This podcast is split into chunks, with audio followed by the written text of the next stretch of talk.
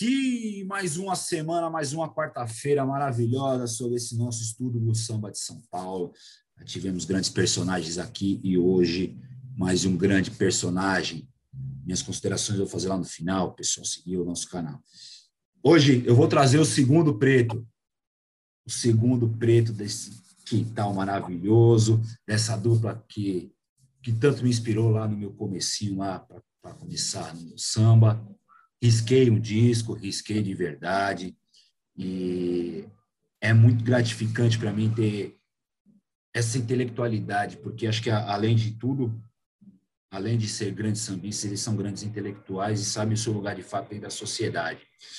E para falar de samba de São Paulo, acho que não poderia trazer figura melhor aqui no Alô Mundo. Então, com muita honra, muito carinho, muita admiração e muito respeito, Alô Mundo Samba para a Vida recebe Maurílio de Oliveira.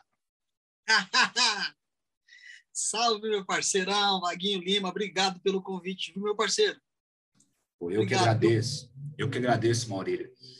Antes de começar a falar, falar de samba de São Paulo, eu quero ter uma curiosidade bem legal. Você é o primeiro The Voicer que aparece aqui comigo.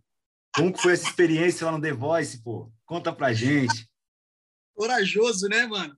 Ah, foi muito legal, irmão. Foi uma super experiência foi, acho que talvez uma das escolas mais importantes que eu tive, né, na, na, no universo musical, porque eu, como um cara muito curioso, né, eu sou muito curioso, eu, eu, eu faço muitas coisas ao mesmo tempo, né, eu tenho um home studio, né, junto com o Magno Souza, e eu estudo áudio, ele também estuda, ele, ele vive fazendo cursos para mexer com plataformas digitais, com redes sociais, eu vivo fazendo cursos de música, então eu fico cuidando da parte musical, né? Então isso é uma coisa que sempre me chamou muita atenção.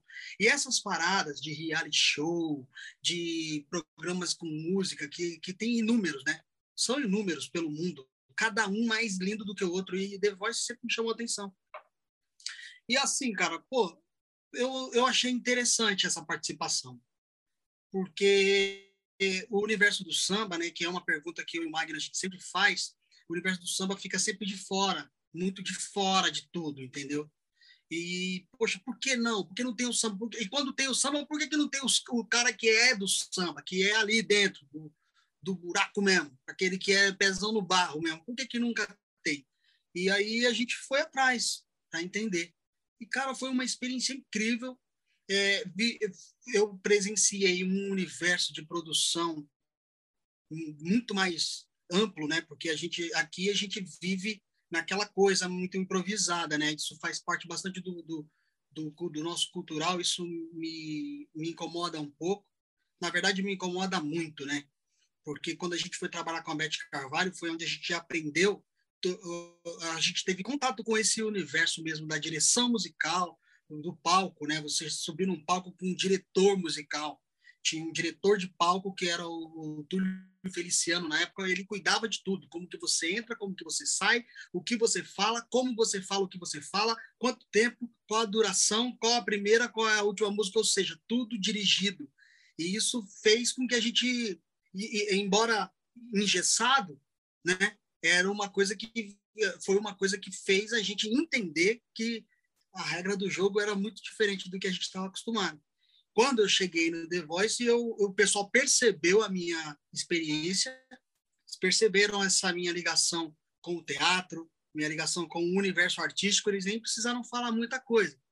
Mas, embora eu não fui muito longe, e foi muito bom para mim, porque era o que eu queria mesmo, eu queria mais participar para entender do que, do que para ganhar. Não fui com essa pretensão, né? Fui com a pretensão de mesmo participar, para entender o que, que, é, que, que era aquilo, por que, que a gente não estava. Entendeu? Eu queria saber. Por que, que o samba não está aí? Vou lá ver. Fui lá ver e adorei. Eu traria esse universo para o nosso samba com muita facilidade. É um, acho que eu, sem dúvida, acho que foi uma experiência, uma experiência incrível para você. Mas se for o time do Brown, né, um batuqueiro nato, um Queiro Raiz, e acho que deve ter aprendido bastante coisa ali com essa galera. Porque eu também sinto falta, eu perguntei, fiz essa pergunta para você, porque eu também sinto muita falta disso, o samba tá, tá mais em evidência dentro dessa, de, desse universo musical que acontece hoje. A gente teve o fenômeno dos anos 90, que abriu inúmeras portas, não sejamos hipócritas, mas o, o pagodeiro e pagodeiro que eu digo sambista porque eu, eu acho preguiçosa essa distinção samba e pagode. Vocês lá no Quintal dos Pretos já a gente percebe claramente que não existe isso, que da mesma forma que vocês gravam Catinguelê, vocês gravam Noca da Portela, vocês gravam Arlindo Cruz, vocês gravam várias Sombrinhas, vocês gravam Maurílio de Oliveira, Magno Souza, vocês gravam tudo lá e, e acontece porque é samba. É, é, e seu Pedrinho da Flor nos falou aqui que eu faço questão de sempre é, repetir, até ficar exaustivo mesmo, para a galera entender. O samba não tem duas bandeiras. Então, dividir samba e pagode de uma forma preguiçosa. Só que eu ali nos anos 90, essa galera, nossa, porra, os caras expandiram o Brasil todo, os caras me invadiram. Foi uma invasão. E foi um movimento, que aí agora a gente já começa a entrar no nosso, nosso assunto, Maurício. Foi um movimento, sobretudo paulista, e em sua maioria de preto ou preto e ou pobre e ou favelado que é a galera que não tinha, que foi o samba que deu essa visibilidade. Como que você vê essa questão social que essa década de 90 incorporou para o nosso samba? Meu mano, tenho, tenho várias formas de ver essa linha de pensamento, sabe? Hoje, hoje depois de 30 anos, né? Porque o pagode a gente está falando de 30 anos, né? E eu e o Magno, quando a gente começou, a gente chegou na linhagem do samba tradicional por conta da nossa família. Nossa família, meu pai é músico já há 50 anos, minha mãe gravou um disco um ano antes do meu nascimento, em 78, é o samba, né? Minha mãe, uma voz maravilhosa, sambista, pai também sambista, fez, foi, fez coro em vários discos de carnaval, marchas, sabe? Coisas bem populares mesmo. E assim, pai pegou aquele sucesso dos anos 50, 60, 70, ou seja, ele pegou tudo aqueles caras, Taufo Alves. Então, a gente cresce com essa, com essa informação, ou seja, a gente cresce com esse som, né? Só que aí que acontece? Quando vem o pagode 90, é o nosso começo na música. E a referência que a gente tinha era Bete Carvalho, Bezerra da Silva, que, que tocava muito nos quintais de casa, Martinho da Vila, né? E aí entra o Pagode 90, entra com a mesma natureza que o Martinho da Vila entrou, com a mesma natureza que entrou Bete Carvalho, que entrou Bezerra da Silva, entra na nossa vida. E esse som a gente passa a ouvir, não por uma questão de mercado nem nada disso, simplesmente ouvia porque ela chegava até nós e a gente ouvia. Não tinha a menor noção de negócio, não sabia como funcionava, se era negócio da música, se a música estourava porque ela era comercial, se a música estourava porque ela era é, mercadológica, não tinha nada desse pensamento. Batia, gostava, ouvia, sentia e, e, levava o barco daquele jeito. Passado um tempo, a gente começa a se profissionalizar na música, a gente entra na música, né? E quando a gente se firma de fato na música ali com Quinteto em Branco e Preto, tal, com Bete Carvalho, e aí nas, nas conversas, né? Conversas de, de profissionalismo, do, do, do, conversas profissionais relacionadas ao ramo da música, a gente começa a entender como que funciona o processo, né? E aí sim a gente vê a chegada de gravadoras, a gente vê a chegada de, de editoras, e aí sim a gente começa a entender um outro universo, tá ligado? A mente começa a abrir e a gente começa a entender um outro universo. Aí, ah, tá, entendi. Então isso aqui é isso, aquilo, aquilo e tal e como que a gente vê isso hoje? Eu vejo como um, um, um, movimento um movimento de pessoas que se organizaram para lançar um tipo de gênero musical, como acontece até hoje, né? Então eles elegeram o pagode para ser o gênero que eles iam explodir no Brasil, no mundo tal. Então eles elegeram. O que que aconteceu? É, por que disso eu não posso te afirmar, mas eu imagino que essa linguagem, né, que o pagode traz, que é uma mistura, né? Que é uma mistura, isso não é culpa de ninguém. Eu acredito que isso é uma, mais uma influência do que um monopólio. Saca? Que é o seguinte, os moleques os moleque ouviam nas festas R&B, black music, né? Pop, ou seja, algumas casas da cidade as festas que tinham eram com R&B black music, com música pop, né? Automaticamente isso vem influenciar na composição do cara. Então ele já começa a compor os sambas, os pagodes dele, já com uma linguagem já trazendo aquelas informações que estão ali na mente dele, no inconsciente coletivo dele. Então a música dele já tem uma nuance de R&B, já tem um, um, melisma de, sabe? Então ele vai trazendo linguagens e vai misturando. Alguém se ligou e falou, pô, esse negócio aí é diferente. Algum produtor musical falou, pô, tá rolando uma parada aí. O quê? Isso aqui, ó. E aí, quando aí entram todos aqueles outros parâmetros que a gente fala. Por exemplo, hoje você pode dizer que o Quintal dos Pretos é um grande sucesso. Né? Então aí vem um produtor e fala assim, ó, essa é a nova onda do momento e, bom, e vamos fazer Quintal dos Pretos. Então é, existe uma outra uma outra visão, é como se tivesse um muro que separasse uma questão cultural de uma outra questão de uma outra questão mercadológica, né? Então aí os caras vão comercializar isso, isso, vamos, essa é a nova onda do momento e vamos embora. E assim aconteceu com todos os outros gêneros, né? Você pega o, o forró, por exemplo, teve uma fase que ele era demonizado e agora hoje ele é endeusado e assim eu acredito que vai acontecendo com todos os gêneros, né? Todos esses que têm esse apelo popular e a música, o samba, e o samba não tem como fugir disso, né? O samba eu acho que é o principal, na verdade é o principal de todos esses gêneros, né? E, a, e essa roda gigante que vai trazendo, traz o samba, depois traz o forró e vai trazendo. Você lembra do, você lembra do forró universitário que explodiu? Em São Paulo explodiu. também.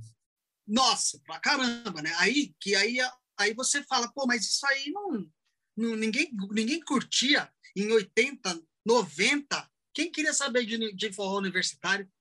Né? Muito louco. São nichos, né? São núcleos. O universitário é. Acho que antes de falar mansa, eu vi, eram poucos os núcleos que mantinham nessa raiz, Luiz, raiz, Gonzaga, raiz gonzaguiana, Luiz Gonzaguiana mesmo, né? É. Então, aí mas, é, é, é mas foi um movimento muito importante também, o, o, essa onda do forró universitário, porque escancarou de vez Brasil afora cada vez mais, e muito forte o Luiz Gonzaga, que era um cara aqui, preto, nordestino, que né? preconceito, né? É a, é a, figura do preconceito, o estereótipo do preconceito aqui, principalmente aqui em São Paulo e Rio.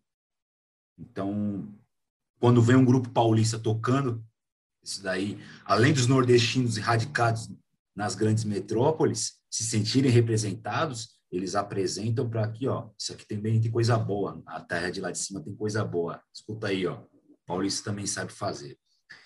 E, Maurílio, uma, um ponto de, de reflexão que eu tenho feito é essa questão da, do nós paulistanos não dá o devido valor para os nossos baluartes. A gente, muitas das vezes, a gente evidencia muito quem é de fora, logicamente sem fazer aqui qualquer tipo de separação. O samba é brasileiro, é nacional, como nos bastidores a gente estava citando nomes como Chico da Silva, que é lá do norte, Bezerra da Silva, que é pernambucano, é, Marrom, que é, que é maranhense, Lupicínio, que é do sul. Mas a gente tem sambistas de extrema importância para a nossa música, para a nossa cultura, que são tão poucos, pouco falados. Vocês gravaram com alguns, nos primeiros CDs do quinteto. É, eu até gostaria de, de, saber alguma dessas histórias, dessas passagens com esses caras, é, que a gente, enquanto paulista, não dá o devido valor. É, pô, quem sabe quem é Zelão hoje em dia? O cara entra no samba, não sabe quem é o Zelão. O cara entra no samba, às vezes não sabe cantar um samba do, do Geraldo Filme, que é até mais comercial, que, que seja o, talvez seja o mais comercial desses, entre aspas, tá, pessoal, desse, desses esquecidos, talvez o Geraldo Filme seja o mais lembrado. Sim. Mas como que você vê essa falta de carinho com o nosso, com o nosso?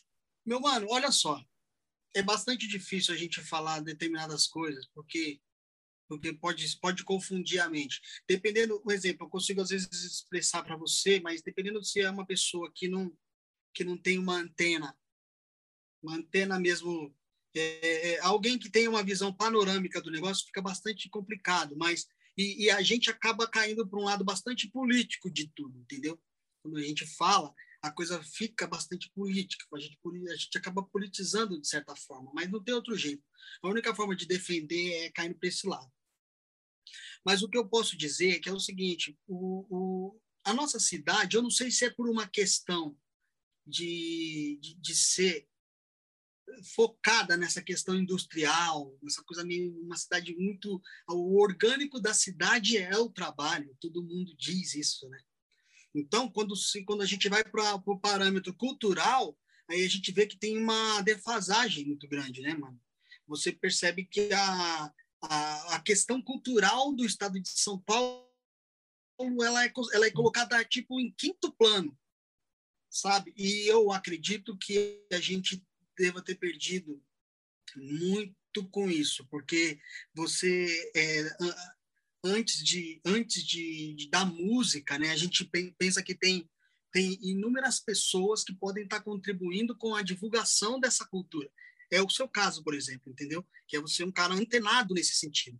Aí a gente pega os nossos universitários, pessoas que estão aí que estão estudando jornalismo, por exemplo, essas pessoas elas se voltam para outras coisas, elas não pensam no cultural, tá? porque a cidade, entendeu, traz essa postura do trabalho, esse esquema que, que o nosso lance tem tudo a ver, tá tudo dentro do, do é, é tudo feijão da mesma concha, só que ainda as pessoas não veem como trabalho, as pessoas ainda veem como hobby, né? Então eu acredito que a, a visão a, a, visão dessas pessoas acabou ficando é, limitada, né?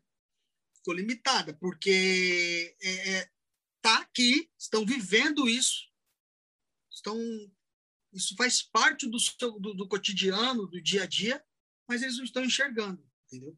Não enxergam isso como uma coisa que que pode ser uma, uma um escudo, uma coisa, algo que venha a representar a sua cidade, né?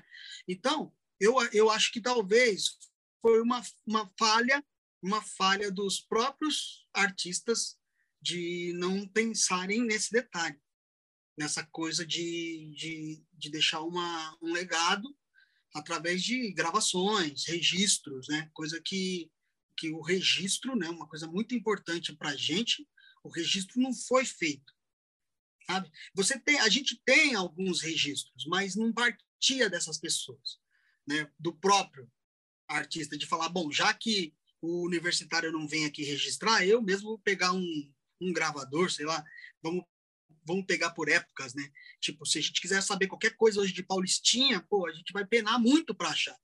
Se você quiser saber algo do, próprio Oswaldinho da Cunha, o Oswaldinho da Cunha que escreveu o livro, você vê? É um professor. Esse aí já merece um puta de um respeito, porque ele trouxe a obra para o papel e, e, deixou pelo menos um pouquinho para a gente saber um pouquinho. Mas tem grandes artistas, por exemplo, às vezes você pega um, um batuqueiro de escola de samba, cara, não custa nada ele às vezes anotar umas coisinhas, falar como que era, como que funcionava, mas, mas não se vê dessa forma, entendeu? Isso é uma coisa que a gente sempre brigou, eu sempre falei para os amigos próximos, rapaziada, grava sempre que puder, escreve o que puder, mano, dá um jeito de registrar alguma coisa para a gente deixar para o pessoal. Então eu sinto essa falta dessas pessoas, tanto artistas quanto também jornalistas, agora fizeram algumas coisas com o Samba da Vela, né? O pessoal que foi fazer TCC foi, procurou a gente, fez alguns trabalhos. E, mas no Rio de Janeiro, no Rio de Janeiro isso era uma coisa muito mais muito mais comum, né? Você pega aí, pô, grandes, pô, tem grandes personalidades como Glauber Rocha, os caras que viram samba e foram lá, Hermínio Belo de Carvalho, sabe? E, e, e, alguns compositores também estão sempre escrevendo coisa, Martim da Vila, Ney Lopes, estão sempre escrevendo, né? Então, eles estão preocupados com o registro. Eu sinto que faltou isso. Às vezes eu vejo algumas histórias incríveis, como do Marco Antônio, da Velha Guarda. Cara, se não escrever, a gente fica sem saber. Fica sem saber. Exato. Até o próprio Caçula falou aqui pra gente que é muita coisa que tá na cabeça, né, cara? Muita coisa que não está escrito, não está transcrito, não está gravado, que até o trabalho que eles fizeram lá do, da coletânea Memória do Samba Paulista, que a última faixa reservada para relatos dessas pessoas, né? Então, pegou relatos do Turiquim Batuqueiro, Tio Mário. Então, é, é um trabalho importante que é justamente para isso, para que a gente preserve essa memória, cara, que a gente não deixe esquecido. O leque no Rio de Janeiro é muito, muito extenso, é muito grande. Se você tem dezenas e mais dezenas de livros falando sobre Mangueira, dezenas e dezenas de, de CDs sobre a Mangueira, em homenagem à Mangueira, cantando o samba da Mangueira, Mangueira e estenda para outras escolas de samba mais, as mais tradicionais, Portela, Império Serrano, Salgueiro. Então, o leque é sempre muito maior no Rio. E, e um, um, agora, olha só, Tadeu me ensinou tanta coisa aqui que eu vou até colocar mais um ponto que, que, que favoreceu o Rio nessa época, né? Porque o Rio era capital federal também, né? Então, tinha a Rádio Nacional que expandia, mandava isso para o Brasil inteiro. Então, essa distribuição maior do, do trabalho do Rio de Janeiro também é, é, leva-se em conta isso. Então, não podemos negligenciar isso. Só que o, Paulista, acho que é isso mesmo, Magno, com essa industrialização, mercantilização de tudo, de tudo, até a educação mercantilizada aqui em São Paulo. É, uma educação pública não tem o devido valor que uma educação privada, atualmente. Então, é, tudo que é, que é mercantil é, tem mais valor e, e a grama do vizinho é sempre melhor. Então, isso, isso afasta, né? Afasta. Então, como eu vejo alguns amigos meus falando, pô, às vezes a gente rala pra caramba para trabalhar, para ganhar um, um cachezinho legal. Pô, aí qualquer cara do Rio que faz o mesmo samba que a gente vem aqui para ganhar o, o quíntuplo da gente. Não que, não que os caras não mereçam, mas, pô, aqui a gente também tem coisa muito boa, tem muita roda de samba acontecendo, que é um movimento bacana.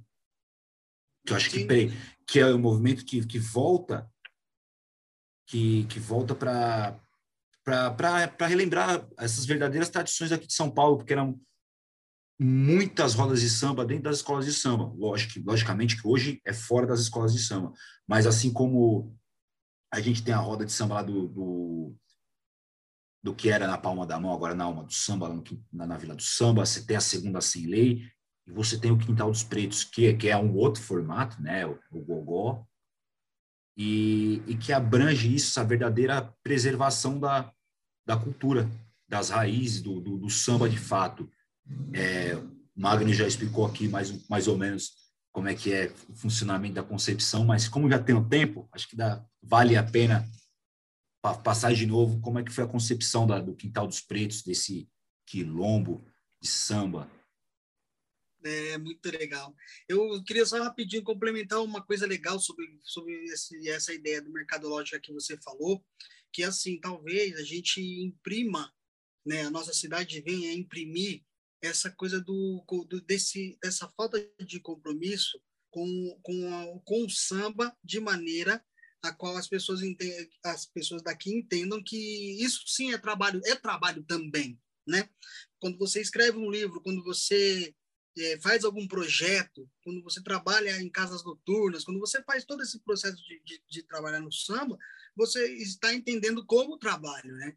E como a cidade imprime demais essa parada que é quase um descompromisso com, a, com o seu trabalho, com a arte, né?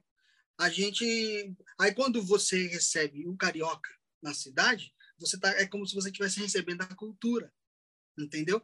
É como se você estivesse recebendo a cultura que a cidade não tem.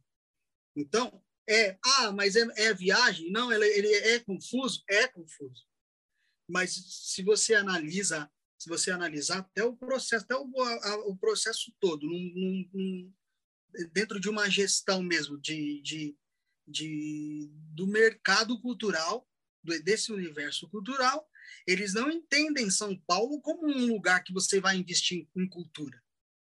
Então, eles usam essa, esse dinheiro, esse investimento para cidades litorâneas, entendeu? Cidades que tem alguma coisa que as pessoas falam, ah, nós vamos lá porque tem praia, sei lá, nós vamos para lá, nós vamos para o Nordeste porque o Nordeste tem as praias, nós vamos para o Rio de Janeiro porque o Rio de Janeiro tem as praias, não sei o quê, vamos investir em lugares assim. São Paulo não tem praia, São Paulo é lugar de fábricas e, e mais nada. Então, e a cidade, os sambistas, as pessoas que moram na cidade imprimem demais isso. Então, quando um carioca chega, é como se ele estivesse trazendo uma coisa que a gente não tem, mas a gente tem, entendeu? E fica muito claro isso. É, a gente é estampado isso. A, a, aí vem um Magno e um Maurílio, né, que traz uma nova proposta, com todo respeito a todo mundo que está aí, mas a gente, o fato da gente ter convivido muito com o Rio de Janeiro e convivido muito com Bete Carvalho, a gente acabou aprendendo uma coisa muito legal com eles. Eles são pessoas que, que é, é, a gente tem, a gente teoriza mais, entendeu? E eles praticam mais. Então acabou juntando, né? Hoje a gente não vê São Paulo e Rio são duas são dois filhos que se perderam da mãe, né? Que nem África e Brasil. É, é, são duas irmãs, são duas cidades irmãs que uma não vive sem a outra, entende? Então, porque São Paulo é a teoria e, e Rio de Janeiro é a prática, sabe? Então, o que a gente pensa em fazer, eles já estão fazendo, né? E o que a gente e o que a gente pensa, né? É que é o que é a casa de, de, de, no momento em que eles estão praticando, a gente está aqui pensando como que nós vamos fazer, né? E o contrário também, né? Que é no momento que eles estão fazendo, a gente está aqui pensando e, e é junto que as coisas acabam funcionando, né? Quando a gente traz o quintal dos pretos, o quintal dos pretos tem essas duas linguagens, né? Que é a prática junto com a teoria. A prática é fazer um pagode de mesa, entendeu? Com todo mundo desligado e a gente vai juntar a massa, juntar o povo e vamos fazer esse pagode. Ah, mas não tem microfone, será? Não tem será, já vai fazendo. Rio de Janeiro. Entendeu? Ah, mas e o que, que isso ocasiona? O que, que qual, qual que é a, o efeito disso? Aí é onde entra a gente, São Paulo. O efeito é a gente junta pessoas, as pessoas todas cantam juntas. É uma roda de samba de, sem, sem microfone, numa cidade onde as pessoas ainda têm, não têm conhecimento desse processo. Faziam, mas hum, é aquela parada que a gente falou agora há pouco. Fazia, mas não pensavam que não pensavam que fazia. Tinha, mas eles não estavam vendo. Né? Então, por isso, isso se reproduz a cada década. Você pode ver, se você volta em 1940, ninguém registrou, estava tudo lá. Você tinha Paulistinha, você tinha aqueles bambambam. Bam, bam. Paulo da Portela visitou aqui a Nenê de Vila ele O seu Nenê de Vila Matilde, Paulo da Portela falou para ele assim: ó, vai ali comprar um cigarro para mim. Entendeu? Aí você pega um, um, uma história fantástica do seu Nenê de Vila Matilde, certo? Que ela está registrada, mas ela é muito pouco veiculada, etc. E tal. Ou seja, já tinha, mas não tinha, entendeu? Entre aspas, né? Então a gente sempre teve a roda de samba nos quintais, nas casas dos amigos, sempre teve, mas não teve, né? Porque aí quando vem Quintal dos Pretos, ah, aí teve, né? Aí a gente criou o samba da vela. Putz, não, não tinha, né? Até então um lugar onde o compositor pudesse mostrar sua tinha, mas não tinha. Você tinha as escolas, sempre tivemos as escolas de samba que que tem é, é, o autor é o cara assim extremamente importante e presente, né? Tanto que a gente falou agora há pouco de Devoy e Zelão, que são talvez os nossos maiores compositores de samba enredo. E, e, então tinha, entendeu? Mas não tinha, porque você hoje eu, se eu pudesse contar a história do seu Deval, eu ia fazer uma puta de um conteúdo pro Netflix incrível, sabe? Contando a história desses bambambam do samba. Tá aí o Caçula que não me deixa mentir, que faz um trabalho incrível de resgate e tal. Mas assim, e, e você você precisa às vezes tomar algumas atitudes meio radicais para o negócio rolar, entendeu? Para as pessoas entenderem a sua o próprio chão, sacou? Então aí o sambista, claro, a gente vem morrendo na praia ainda, porque por uma questão de força maior. Como não tem esse costume, então o reconhecimento é aquilo que eu te falei, é, é como se as pessoas estivessem com os olhos vendados então fica difícil de você mostrar o que, que é. Aí Quintal dos Pretos mostra uma realidade, Samba da Vela mostra uma outra realidade, né? E eu e o Magno sempre no meio ali, né? Então a gente criou o Samba da Vela, uma roda de samba, onde a gente acende uma vela no meio e quando a vela está acesa a gente canta sambas inéditos. E isso movimentou a cidade, fez com que vários compositores se aproximassem e mostrassem a sua obra. Ou seja, até então isso era inédito em São Paulo sabe? Depois vem o Quintal dos Pretos com uma roda de samba sem microfone pra, cantando para 300, 400, 500, 600 pessoas em volta, sem nenhum microfone. Isso até então era inédito na cidade. E por mais que as pessoas falem assim, ah, mas a gente já fazia, tá, mas o que, que faltou para essa coisa não explodir, para essa coisa não, não cair no, no, conceito de da geral e todo mundo entender aquilo, né? O que, que faltou, sabe? Talvez o que faltou foi essa postura que São Paulo não ainda aderiu, que é da postura de entender o samba, a cultura também como negócio, também como trabalho e não como hobby, né? Então, eu acho que o maior pecado que a nossa cidade come, comete e cometeu ao longo desses anos foi, foi viver no hobby. Tanto que os anos 90, que foi o maior momento do samba de São Paulo, no sentido mercadológico, no sentido todo, ele também caiu em, em águas mornas por conta desse, dessa postura de hobby. Até mesmo artistas que já estavam no apogeu, vivendo daquilo, já eram aquilo, esses também tiveram uma postura de amadores. Amadores, entre as amadores, ou seja, pessoas que estavam naquilo por hobby e não por, por trabalho, entendeu? Que é no caso eu e o Magno, a gente é diferente. Pode ver que a gente não é um sucesso estourado no Brasil inteiro, mas a gente é um tipo de sucesso que as pessoas já sabem, ó, ali é aquilo. Entendeu? Aqui, ali, com esses dois vai sempre acontecer, porque a gente está visando isso como mercado, como trabalho. É uma coisa que faz parte da nossa vida, a gente trabalha, né? Então, eu todos os dias acordo e bora trabalhar com samba. O Magno todos os dias acorda e bora trabalhar com samba. Isso fica impresso na nossa cara, né? Então, tá, eu acho que esse é o, o único exclusivo pecado da nossa cidade. Assim. Mano Brau sempre diz que quando você se dispõe a trabalhar com música, você tem que se dispor a viver música 24 horas por dia. Se não for assim, não dá certo. Então, acho que é esse pecado que você fala aí do, da, do músico não ser música 24 horas por dia, acho que também é, acho que é o grande pecado dele, realmente. E você citou aí do pessoal, Zelão, Ceidevão Anselmo, vocês gravaram com a galera barra pesada. Como é que foi essa experiência de gravar com esses caras? Eu acho que o Geraldo Filme vocês não conseguiram, não, deu tempo de gravar, né, com o Geraldo Filme, que ele morreu em 95, né? O primeiro, o primeiro disco de vocês é 2000, 2001. Mesmo. 97, no final de 97, né, a gente vem com o nosso primeiro álbum, né?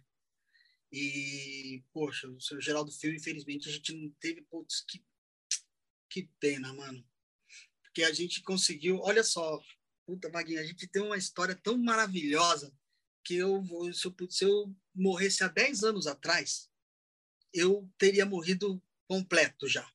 Porque depois a gente ainda construiu mais um monte de coisa, né? Mas assim, a gente, quando conheceu a velha guarda do Camisa Verde e Branco, foi no nosso primeiro álbum. Foi muito legal, mano. Que experiência linda. Foi o seguinte: o Ney Lopes apresentou a gente para a gravadora CPC Unis, né? Por isso que a gente chama ele de padrinho, porque o nosso padrinho Ney Lopes, a Beth Carvalho é nossa madrinha, e o Ney Lopes nosso padrinho, porque ele apresentou a gente para o Marcos Vinícius, da CPC Unis, né? Posso fazer o um parênteses? Pode, pode. Sobre Ney Lopes. Obrigado, viu, FRJ, por vocês terem voltado atrás. Seu Ney Lopes não era ah! só não é só honoris causa, não. Seu Ney Lopes é honoris causa, razão e circunstância, o que mais quiser. Isso aí, palmas para o nosso professor Ney Lopes, é o nosso mestre. Ele é uma memória importantíssima para. O Ney, o Ney é uma entidade, né? A gente não tem o que falar do nosso professor, ele só, só contribuiu demais para a nossa cultura, é um gigante. Aí ele nos apresentou para essa gravadora e a gente foi para gravar, certo? E como a gente tinha essa relação muito forte com o samba tradicional, é, é uma coisa que já, isso faz parte de nós mesmo, sabe? A gente sempre teve esse amor pelo samba tradição, pela raiz do samba. E, e, e isso é eu e o Magno já convivendo com toda essa tudo que estava acontecendo com o samba, com o pagode, e a gente navegando em tudo isso, mesmo assim a gente tinha um carinho especial para essas obras de velha guarda, sabe? A gente sempre curtiu muito a linhagem dos sambas, a linguagem de, de décadas passadas, décadas anteriores à nossa, né? Que que se você for ver bem, elas são a mesma coisa, mas como vão, vão mudando as décadas, vão mudando as culturas, né? Os costumes, a linguagem, a forma de se falar o que fala e tal, as músicas vão ganhando novas linhagens e tal, mas a gente curtia aquela, aquela linhagem dos nego velho do passado e tal. Aí, poxa, a gente, através do Carmo Lima, um grande amigo nosso, a gente falou, pô, Carmo, a gente queria gravar uns, uns sambas de alguns compositores tradicionais da cidade, uns negros velhos. Você não conhece uma rapaziada? Ele falou, pô, claro, porra, velho agora do camisa verde e branco, lá em cima da hora. Putz, é mesmo, é? É, e dá pra gente ir lá conhecer a rapaziada e tal, da gente escolher alguns sambas e tal. Aí ele falou, vou, vou organizar. Poxa, ele organizou, falou com o Nelson Primo, na época. Nelson Primo falou, vai ser o maior prazer receber os meninos aqui. Eles não conheciam a gente, eles já eram o que era, é, já era, já. Então, aí, pô, a gente, né, o Carmo Lima, o Carmo Lima falou com o Nelson Primo e falou assim, ó, vão vir uns meninos aí, tal, do Quinteto de Branco e Preta, contou um pouquinho da nossa história, falou da nossa relação com o Ney Lopes e com a Beth Carvalho e tal, os caras vai ser o maior prazer receber os meninos. Mano, você acredita que os negros velho fizeram um churrasco, reuniu a velha guarda inteira Cara, a gente chegou lá, já tava aquele clima assim, sabe? Quintalzinho, em cima da hora. Os nego velho, tudo assim, pá. Sejam bem-vindos. Só a chegada já foi emocionante, né? De você falar, não, eu não acredito. Eu tô com os maiores poetas do samba aqui e tal. Então, para a gente já foi aquele clima. Pena que a gente não tinha essa noção de registrar, porque ali já era para estar tá com uma câmera ali já pegando, sabe? Coisa que só veio depois, mas aí a gente ficou na memória, tá bom demais. Chegamos, aí, tá, vamos comer uma parada primeiro. Já tinha uma salada, já tinha um nego velho fora, né? Aí, vamos comer um negócio, né? Não tava depois que terminou de comer, a gente super ansioso, né? Aí tio Mário já meteu Mário Luiz, lembra do Mário Luiz, né? Mário Luiz, pô. É maior. Começaram a cantar e ele cantou um samba que eu me apaixonei, cara. Um samba que falava da Cinderela tal. Olha como ela está tão bela, você é e eu quero ser o seu par. Porra, eu amei o samba, falei, puta, aí a gente já tava, aí já tava muito fissurado com aquilo, sabe? Então, do primeiro ao último samba, quando eles começaram a se empolgar, que eles começaram a cantar junto, e, mano, a gente, tipo, só faltava chorar, a gente estava se sentindo em outro lugar, assim. Gravamos uma fitinha, um monte de sambas. Aí, fomos para casa e tal, aquela irradi irradiantes, né? Tipo assim, caraca, foi, mano, que dia que foi.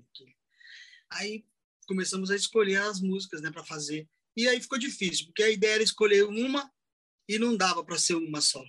Não dava, mano, não dava. Aí o que, que a gente fez? Pegou o exemplo do Zeca Pagodinho, que ele sempre gravava aqueles poporrizinhos do, do, do, do Manassé, daqueles caras. Vamos gravar poporri, rapaziada? Vamos. Porque é o único jeito gente gravar um samba de cada um e tal. E aí, naquele primeiro disco, aquele primeiro poporri, já passou a madrugada. Cara, a gente colocou um de cada um. Só ficou de fora mesmo quem, quem não mostrou o samba no dia. Aí a gente foi colocando um de cada um. Dadinho Melão, colocamos Nelson Primo, Mário Luiz.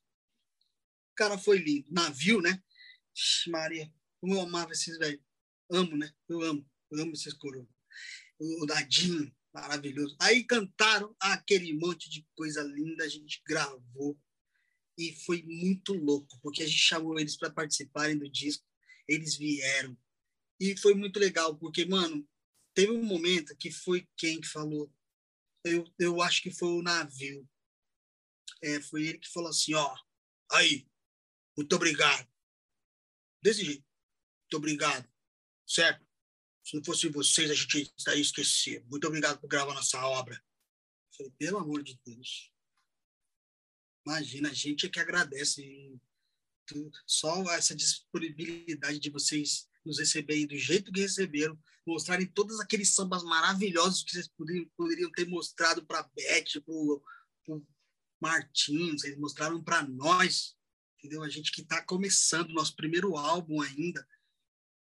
Eu que agradeço esse carinho, assim, poxa, a gente foi muito bem acolhido por eles. E aí eles viraram cadeira cativa. E a gente fez uma promessa para eles: ó, todos os discos que a gente gravar do quinteto, vocês estarão com a gente. A velha guarda, aí a gente fez assim: no primeiro disco só tinha camisa verde. No segundo disco já tem camisa verde e Nenê de Vila Matilde. No terceiro disco tem camisa verde, Nenê de Vila Matilde e vai, vai.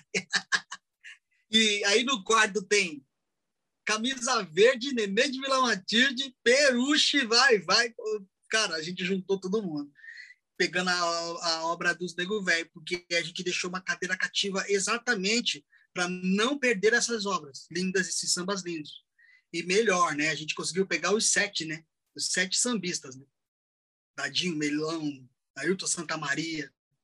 É, a gente fez um, um, um álbum, né? O, o, próprio Mário Luiz, todos eles, né? Tio Mário. O tio Mário, a gente conseguiu ainda gravar o tio Mário, aquele mais velhão lá, o partideirão, antes de morrer, todo mundo vivo. E a gente conseguiu colocar esse pessoal para cantar com a gente no nosso disco. O Marco Antônio, da velha guarda da Nenê de Vila Matilde, ele conta que velha guarda da Nenê de Vila Matilde não era pronunciado. E a gente foi os primeiros a falar. Essa é a velha guarda da Nenê de Vila Matilde. Velha guarda musical, né? Porque tem a velha guarda da escola, né? É diferente.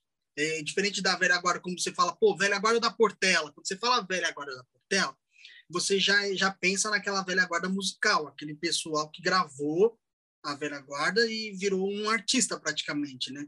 Aí sim, tem a velha guarda musical da escola, que é mais de 300 pessoas e tudo. Mas você tem uma parte que é aqueles compositores, mais né, gente que participou da ala de compositor, que se juntou gravou um álbum e tal, e foi o que aconteceu com a Nenê de Vila Matilde, através do Marco Antônio, e aí ele fala que a gente que deu esse, esse nome, até então não era chamado. Então, a gente acabou virando, sabe, padrinhos, tipo assim, os mais novos, né, viraram padrinhos dos mais velhos, assim, uma coisa muito louca. E é isso, a gente, a emoção que a gente sentiu, teve uma das, das gravações, que foi o disco Patrimônio da Humanidade, cara, foi muito lindo, porque o samba era Nenê de Vila Matilde e Camisa Verde. E nesse disco, é, a gente conseguiu nesse dia registrar, tem um vídeo. Depois eu acho que ver se encontra esse vídeo de, da velha guarda, todo mundo sambando junto no, no estúdio. Aquele sambão grandão, surdo, gigante. Todo mundo cantando de braços abertos e a velha guarda sambando no estúdio. Emoção maior não tem. E um outro detalhe que é bem interessante, acho que a partir do, do segundo, terceiro e quarto disco do quinteto, que é o primeiro samba. Não sei, aí agora eu vou te perguntar se isso foi proposital ou não. Que o primeiro samba de cada disco era uma exaltação ao samba. Ah, sim. Sim. Isso aí. Ah, isso aconteceu meio natural. Só que o quinteto tinha uma coisa de fazer sempre assim: a gente pegava um tema de cada para falar. Então a gente sempre tinha que falar do samba é, falar de, de coisas culturais, tipo alguma coisa de, de África, de negro, de preto, de né, uma afirmação de da gente da gente de empoderamento, né, do poder do povo preto. Isso sempre teve no quinteto. É, a gente tinha que sempre falar de alguma coisa de comida, a gente tinha que falar de, de coisas relacionadas ao dia a dia das pessoas. Então a gente tinha alguns temas meio chaves assim. Então samba, falar do samba acabou sendo um, uma coisa meio que as pessoas já estavam esperando, né? Quando abriu o álbum, era algo que falasse do samba, assim, uma exaltação ao samba. Muito bom, né? E três sambas fantásticos, né? No Viver, Patrimônio da, da Humanidade e Guardião dos Nossos Ancestrais. Que o samba, acho que, acho que esse é o grande papel do samba, né? Do, do samba enquanto cultura, né? O guardião dos ancestrais, de uma ancestralidade, mesmo eu sendo branco, católico, a minha ancestralidade musical é de uma cultura que não é do meu povo. Então eu tenho que valorizar o povo preto, tem que valorizar a cultura afro-brasileira, a cultura africana, as religiões de matriz africana, porque é, é, o estilo de música que eu gosto, é a cultura que eu aprendi a gostar e é que eu tenho que respeitar. Eu acho que meu maior respeito é, é procurar entender como, como é o funcionamento. Então, ah Muito legal e muito muito importante isso que você está falando, porque assim é, a gente vive num, num lugar onde as pessoas são de fato miscigenadas mesmo. A gente precisa realmente assumir isso, assumir a atitude de assumir a negritude para ser muito mais Brasil, como fala Luiz Carlos da Vila, né? Por que assumir a negritude? Cara, não está escrito no gibi o tanto de pessoas da pele branca que são filhos ou netos de pessoas pretas, entendeu? E pessoas que têm total direito de falar. Você entende? Mas aí a gente não tem fontes. Eu acredito que está faltando isso também. As pessoas começarem a entender que quando você está numa luta, entendeu? Mano, todo mundo que vem junto no exército tem que estar, tá, tem que ter voz, entendeu? A gente não pode mais cair naquela armadilha de tipo assim, ah, você enquanto branco não pode, não, não, não. Começa a cair, a gente começa a ter problema, porque se a ideia é a gente buscar a paz, por que, que a gente vai criar guerra entre nós? Ou seja, estou eu e você visando a mesma, né, visando o mesmo problema e tentando combater, e aí eu olho para você e brigo com você. Então, esse antagonismo, que é o maior problema que a gente tem no, no modo geral, desde a música, desde todas as culturas religiosas, desde todas as culturas no modo geral, né? acho que o maior problema de tudo, de todos, é o antagonismo. É quando você deixa de olhar o problema principal para criar novos problemas, né? E eu acredito que isso seja um grande problema. E a gente fica numa, no antagonismo. O samba sofre muito isso. Ah, eu acho que é quando você tem um setor que sofre e ele, e ele vaza para todos os outros, né? Porque se isso é um problema, todo o resto vai ser. Ou seja, quem guerreia pela paz, a verdadeira paz nunca há de ter. Né? Fala o Candeia naquele samba lá dele. Né? Quem guerreia pela paz, a verdadeira paz nunca há de ter. Quem quer paz não quer guerra, né? Quem guerreia quer guerra. Então, Exato. Então é não só, faz sentido. Vai ter que virar essa arma. Uma coisa muito louca, né? Que isso trazendo para diversos pensamentos dentro não só da música, mas como da nossa vida no modo geral, a partir do momento que as pessoas sabem exatamente o que querem, né? Muda todo o conceito. Você fala, pô, o que que você quer, né? Ah, eu quero isso. Então, para você fazer isso, tem que seguir esse caminho aqui. Ah, não, eu quero aquilo. Tá, então, para você fazer aquilo, você tem que fazer aquele caminho assim. Né? Então, para tudo tem um caminho, né?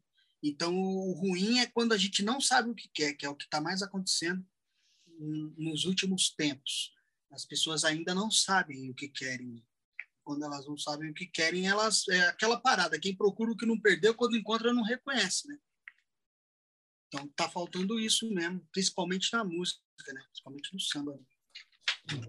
E a gente encaminha aqui já pro passamos aí, damos uma pincelada nos quatro de quinteto e preto, veio Essência da Origem, que é um baita de um disco, e vem, eu acho que é a apoteose do, do trabalho de vocês, eu diria, que é o Quintal dos Pretos, que aí você evidencia tudo que a gente conversou aqui sobre coletividade, eu acho que, eu, acho que é o, o adjetivo que melhor se encaixa no quintal dos pretos, que é coletividade, é acolhimento, é amparo, é essa, porque ali vocês fazem o samba, acho que tem alguns poucos microfones que é para poder captar o áudio, senão a gente não, ter, não teria como a gente Isso. ouvir aqui em casa. Verdade. É, mas e vocês trazem os seus amigos ali, Camacho, Salgadinho, Maria Rita, Emicida. Quem mais? Estou esquecendo de alguém? Arlindinho. Arlindinho, Arlindinho. Arlindinho. E deixa esse registro para a gente. Como é que foi conceber essa festa para a gente aqui? Muito bom, muito importante. É, antes de ser muito bom, né? Antes de ser muito bom, é muito importante antes de ser um ato de amor, é um ato de inteligência. Por que, que eu falo isso? Porque a gente sabe a força que essa, que essa cultura tem, né? A gente sabe a força que o samba tem. Só que a gente sempre, baseado em tudo que a gente falou aqui, a gente sempre percebeu essa, esse distanciamento é, é, é, é muito louco, Porque sabe quando você está dentro de uma coisa, está com os dois pés fincados na lama, mas você não sabe, é, mas você não se deu conta que você está com os dois pés cravados ali. Então eu acho que faltava, estava faltando alguma coisa no samba que fizesse as pessoas reconhecerem esse processo, entendeu? Reconhecerem que o samba é isso. O samba é ele está aqui, ó, assim, ó, sempre esteve, mas ainda há pessoas que pensam que não, que não são daquilo, que não estão naquilo. Ainda há pessoas que há pessoas que não que pensam, eu não sou desse lance né? E aí vem Quintal dos Pretos e traz você e fala, caramba, eu sempre fui disso, eu nem sabia que sabia tanto sambas, eu nem sabia que eu, sabe essa coisa? Caraca, e a cidade samba, e o povo vem, vem todo mundo junto, oh, meu Deus, o que está acontecendo? Ou seja, esse o, o microfone, ele é um bagulho muito louco, porque ele te dá poder. Mas ao mesmo tempo que ele te dá poder, ele te tira poder. Porque fica uma palavra só falando por muitas pessoas. E quando essas muitas pessoas precisam falar uma coisa só, ao mesmo tempo, para aquilo ficar grandão, né? para aquilo ganhar volume. Né? Então, se, então, essa chave que faz as pessoas se sentirem obrigadas a participarem. Você já participou de uma roda de samba ou está cantando no palco, de repente acaba a luz e todo mundo começa a cantar? Putz, quem não viveu essa experiência, mano? Putz, então é aquilo. Aí você vê, a, você viu a, a, a, o que, que acontece com a gente ali naquele momento? É aquilo. Então, sabe, imagina você buscar isso nas pessoas, você trazer isso, sabe? Então, é, as pessoas que estavam ali, o Arlindinho, o Salgadinho, a Maria Rita, o Fred Camacho, essas pessoas, o Emicida, né? Você viu a entrega dele, né? Do Emicida, batendo no peito. Puta, aquela puta alegria do caramba prateado até falou: Porra, mano, vocês explodiram a música de novo. O Carica falou: Caramba, a música voltou. Num super tema, né? Extremamente político, falando de uma questão muito forte que a gente está vivendo. Ou seja, a gente já viveu, superou, voltou a viver, ou seja, né? Só se renovou a, a crise. A gente vem canta esse tema que acabou explodindo, você viu o vídeo hoje aí, batendo 3 milhões de visualizações, sem impulsionamento, sem a gente colocar dinheiro. O negócio foi assim, ó, natural, de vento em popa, por conta da força que aquilo traz. Uma força motriz, uma força interna das próprias pessoas. Né? E, e essas pessoas que foram, eles não foram com esse espírito de tipo, eu vou lá porque eu vou divulgar meu nome, eu vou lá porque meu nome vai ficar mais forte, ou eu vou lá para dar mais força para o projeto, para o projeto ganhar não, mano. Essas pessoas foram até lá porque elas foram viver aquilo, sabe? Não, eu vou lá, mano, eu quero estar tá lá, eu tenho que estar, tá, sabe? Essa coisa de eu tenho que estar tá ali naquele meio. A própria Maria Rita falando, cara, o que, que vocês criaram? Que isso, sabe? Realmente é uma coisa que eu nem sei se a gente, eu não posso dizer que a gente criou, seria muita pretensão criar. Eu, eu posso dizer que a gente que a gente acreditou no que a gente de verdade é. Entendeu, irmão? Que é essa coisa de falar assim, não, mano, vamos fazer uma roda de samba desligada? Vamos embora, mano, vamos. E, mas vai, é, ah, o, o da, entre o dar certo e não dar certo, o certo já era certo, só de chegar e tocar já estava dando, já era certo. Agora, popularizou demais, e isso fez com que a gente, tipo, ligasse uma nova, aí ganhou um, um outro rumo, né? Aí a gente, ih, mano, mas tá vindo muita gente no nosso pagode. Vamos organizar? Vamos. Porque no primeiro quintal a gente tinha 250 pessoas. No segundo quintal, que a gente estava esperando menos que a metade, veio o triplo de pessoas. Aí não tinha banheiro, aí não tinha cerveja, aí não tinha. Pronto. Aí dá-lhe um vagabundo ir para a internet reclamar, né? Você gosta desse quintal, que não tem banheiro, que não sei o quê. Aí pronto, aí a gente em pânico, porque não sabia jamais que as pessoas queriam aquilo. A gente achava que ninguém queria mais nada daquilo. Eu e o Magno, e o quinteto também, mas assim, eu e o Magno, né, pós-quinteto, a gente sempre acreditou, a gente vê beleza onde ninguém vê, sabe? A gente tem essa parada. Eu e o Magno, a gente tem esse lance de, tipo assim, a gente vê beleza onde ninguém quer. A favela tá aqui, ó, e tá todo mundo olhando pro, pro bairro nobre. Tá todo mundo de olho no palco. Ninguém quer saber. Aí, de repente, eu olho para trás, pô, tá rolando um negócio aqui diferente, vamos lá ver. Entendeu? Aí tá lá o nosso samba bem baixinho, que ninguém tem que sofrer para ouvir. E mesmo assim, o cara quer estar tá ali. Agora, por quê? Eu acredito nisso, nessa força que acontece quando a gente está todo mundo junto, na necessidade de falar, mano, ou a gente se ajuda ou não vai ter samba. Porque aqueles caras ali, eles são o seguinte: se a gente tiver aqui ou não tiver, para eles não faz diferença. Parece que o povo gosta disso, gosta desse sofrimento, né? O povo parece que curte essa. Ah, é? É um desafio, né? Só que, ao mesmo tempo, quando eles passam a entender a nossa ideia, eles falam: puta, mano, os caras. Caralho, os caras pegaram num ponto, mano. Fizeram a gente se conectar com a nossa criança, fizeram a gente se conectar com o nosso eu. Lá no passado, quando a gente estava com as nossas mães e as festas estavam rolando na, no quintal e a gente era pequenininho que corria ali, mal sabíamos nós que estávamos ali, ó, internalizando aquelas obras imortais, aqueles grandes sambas e tal. E hoje a gente está aqui cantando tudo isso de novo, depois de 30 anos, coisas que a gente nem sabia que sabia. E é essa conexão, é essa magia que o, que o Quintal dos Pretos traz, entendeu? Sem dúvida. O EA já foi assunto, ponto de discussão aqui algumas vezes. Essa música tem um. É, para mim é imortal, atemporal, né?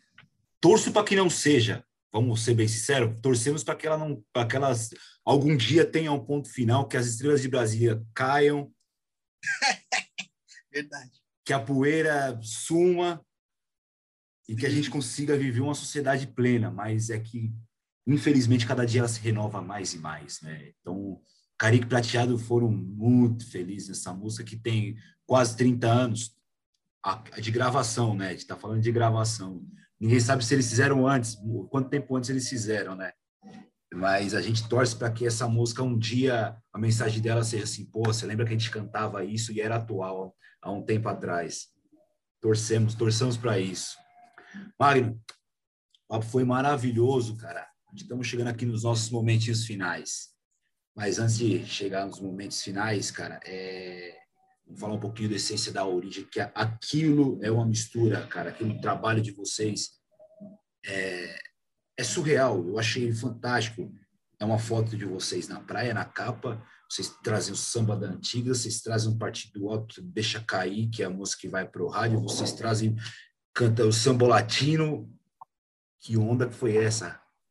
Eu acho que a onda, acho que a verdadeira onda paulistana, né? Que a paulista é essa mistura, né? De, de culturas, né, cara? Mano, que bom que você, que você, é, que bom que a gente tem pessoas como você que conseguem, ó, você talvez seja uma das, das, das figuras assim, talvez, principalmente nesse momento agora, muito importante, talvez uma das mais, porque não tem como uma, uma pessoa da, do, do ramo, do, do universo da comunicação, sabe, se, se, ganhar força, ganhar credibilidade se ela não tiver essa mente panorâmica, essa, se ela não tiver essa visão panorâmica musical. Nós somos o samba, a gente é o samba tradicional, a gente busca reverenciar principalmente o samba, trazendo o, o samba como a, a, a, veia dorsal de tudo isso que a gente cultua, né? Então a gente coloca ele no lugarzinho dele ali, ali ninguém mexe, sabe?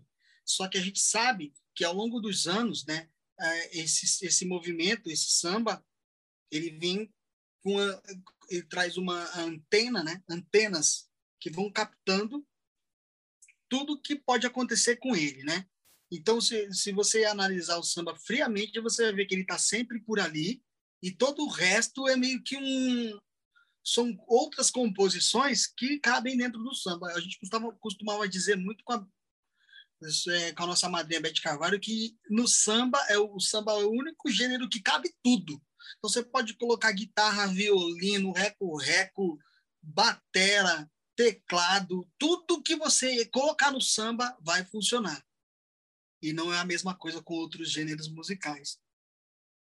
Então o samba ele antes de tudo ele tem essa raiz, né? Ele é tipo uma linha, né, uma veia, e todo o resto é como se fosse uma ramificações do samba, né? Então, o que, que a gente quis trazer para esse trabalho, principalmente no Essência da Origem?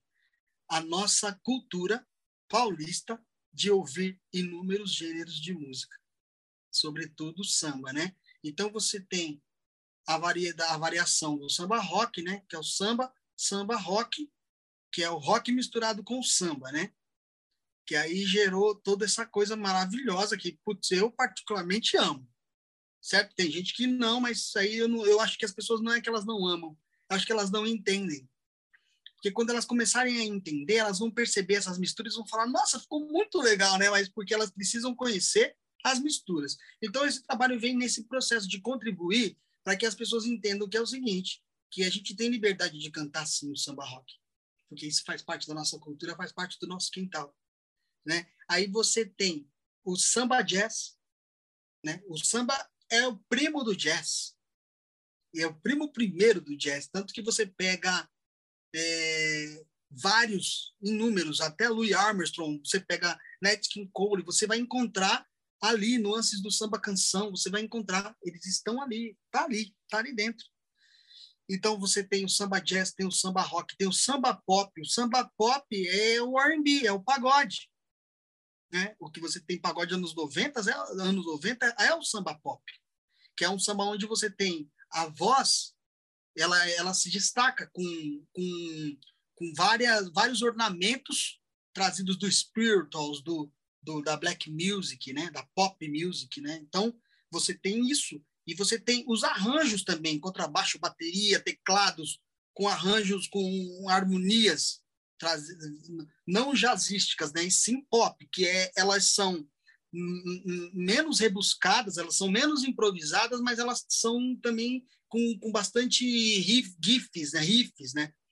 Então, o, o, samba pop traz aí uma linguagem, samba jazz, samba rock, samba pop, qual mais eu falei? Aí tem aí tem o samba de partido alto, né? Que aí a gente, porra, quantas vezes na nossa vida a gente ouviu samba de partido alto, né?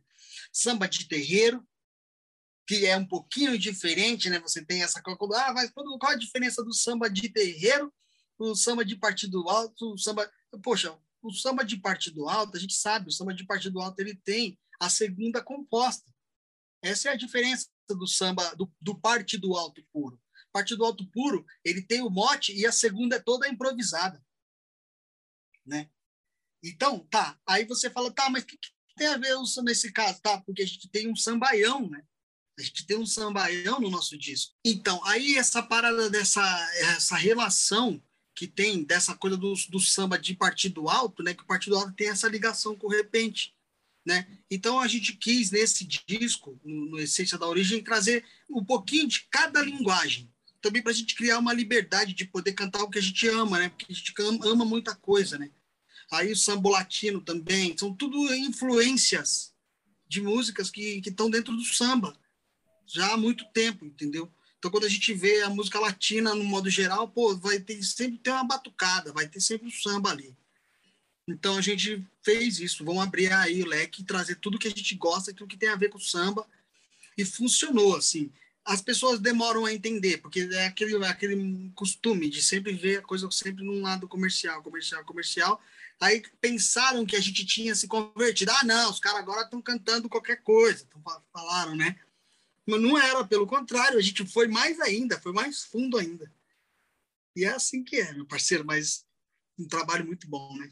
Demais. Eu acho que essa é uma particularidade do samba feito aqui em São Paulo, essas misturas, né? Porque tudo que se faz hoje de mistura aí, samba com, sertanejo, samba com forró, samba com funk, porra, Leandro de Arte já fazia isso aí a rodo lá nos anos 90.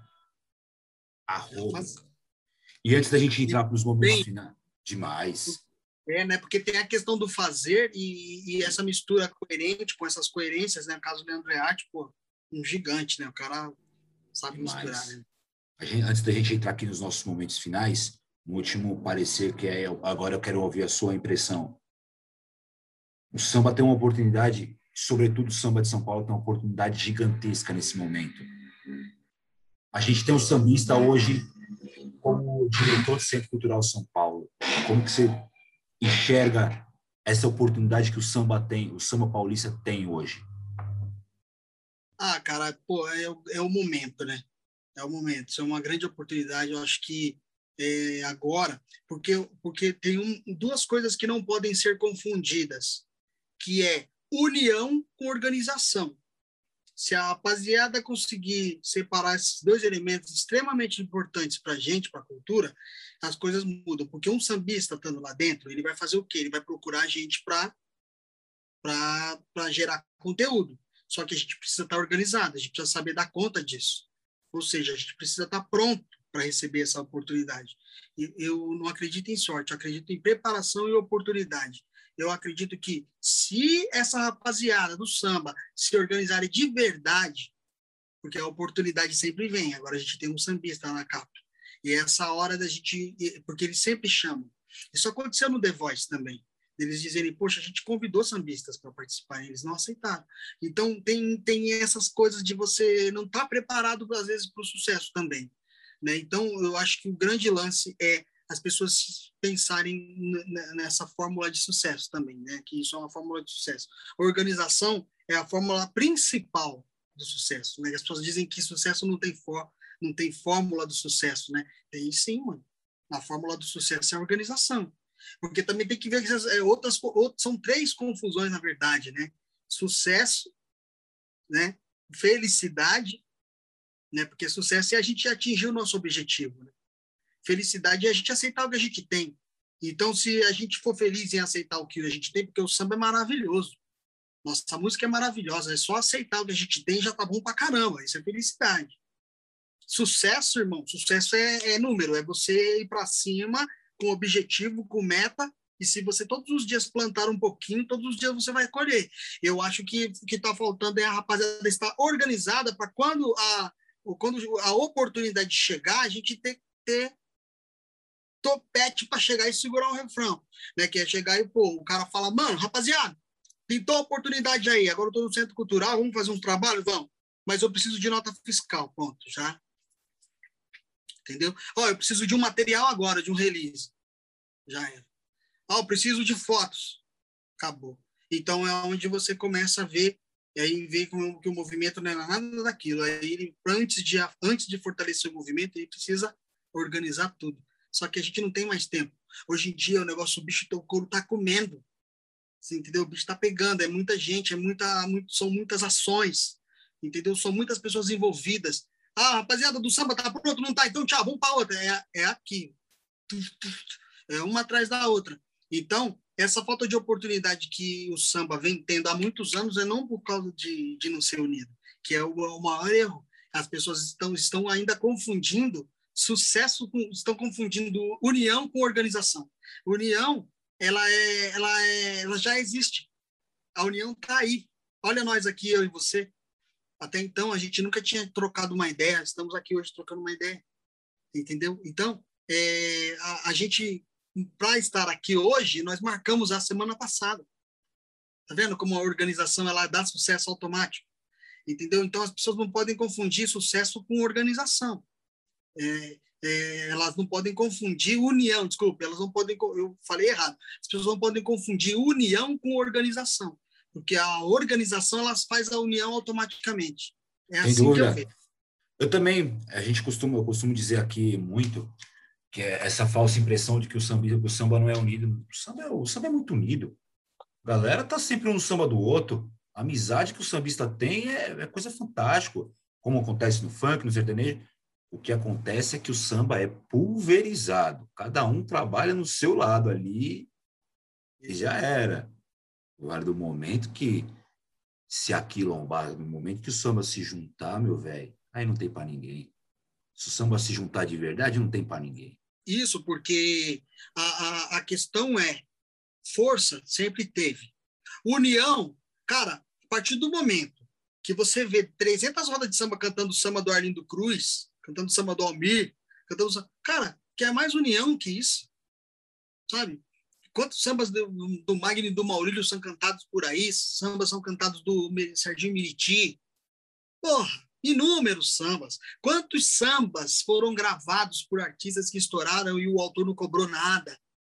União tem. É que a questão é o seguinte: você não vai dar obra, você não vai chutar cachorro morto, você não vai dar uma obra sua para um cara que está gravando, aí você entra no, no Spotify, você no Spotify eu não digo, mas eu digo na, pelo menos na rede social do cara, e você não vê uma movimentação, entendeu? Porque você sabe que aquela obra que você está passando para ele, enquanto para ele é um hobby, para você é trabalho. Então fica difícil você falar, pô, eu vou mandar tal música para tal fulano. Não, também nem é assim. Eu acho que e tudo está nessa questão de você entender qual é a visão de mercado que aquela pessoa né? Porque como para a gente é trabalho, para aquela pessoa é hobby, então já muda a conversa. E tem aqueles outros que, por exemplo, o cara não pode trabalhar no samba, ele não pode ficar full time no samba, porque realmente as condições do país não entendem esse esse esse esse sistema, né, como um trabalho. Aí fica difícil para o cara se defender, então ele precisa arrumar alguma coisa para fazer. Ele vai lá, faz um trampo não sei aonde, mas o sonho dele é ser artista. De qualquer maneira, você consegue perceber quando essa pessoa tem essa pretensão, né? Se ele pudesse largar tudo para ser artista, seria ele faria. Isso fica, isso está impresso, aquilo que a gente falou no começo, está impresso na cara da pessoa, né? Quantos compositores estão aí não sabem o que é direito autoral? Quantos compositores não sabem o que é uma editora, não sabem o que é uma associação? Entende? Então, isso é um pouco pesado para mim. Eu, eu tenho uma visão um pouco assim.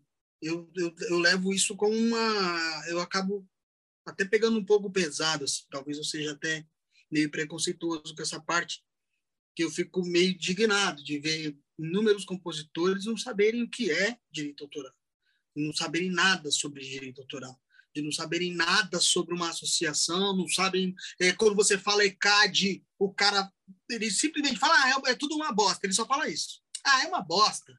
Você fala de sindicato dos músicos, ah, é uma merda. Você fala de ordem dos músicos do Brasil, ah, isso é lógico que é. Entendeu? É óbvio, porque o próprio movimento não está pensando politicamente, o próprio, próprio movimento está pegando e cagando e andando para essa parada. E isso é uma coisa difícil de conquistar, né? Isso é muito difícil de conquistar. Eu acho que agora, com pessoas é, à frente desse movimento, nessas máquinas públicas, né? principalmente, né? principalmente numa, num, num, centro cultural, coisas assim que, que puxa, super favorece o samba. Né? É, aí, se a rapaziada tiver pelo menos uma antena mais, mais ficar mais ligado, né?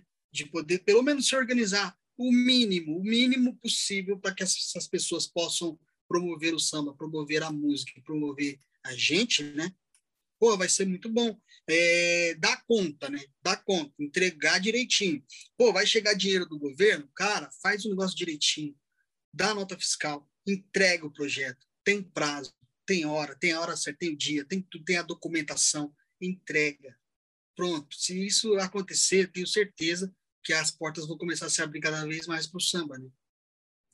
Sim, a gente está credibilidade, nós estamos sem credibilidade. Eu sou suspeito de falar, repito várias vezes aqui, enquanto eu sou fã de Leandro Arte, para mim é um gênio, é, ele atingiu níveis de, de, dentro da história do samba que poucos, se alguém atingir, nível de, de intelectualidade, de musicalidade, pensamento lá na frente, é, sem desmerecer seu amigo, mas o primeiro, primeiro preto que entrou dentro do Teatro Municipal foi o Leandro Learte, com a Acústica MTV, o que para mim é o maior projeto de samba que já existiu na história do samba. É, é aquele acústico, porque ele leva de fato a batucada.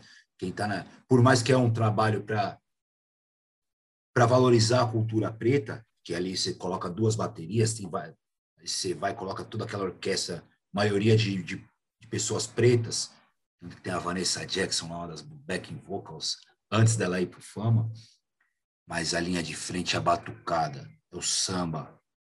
Então ele coloca o preto, o pobre, o favelado, eu, né?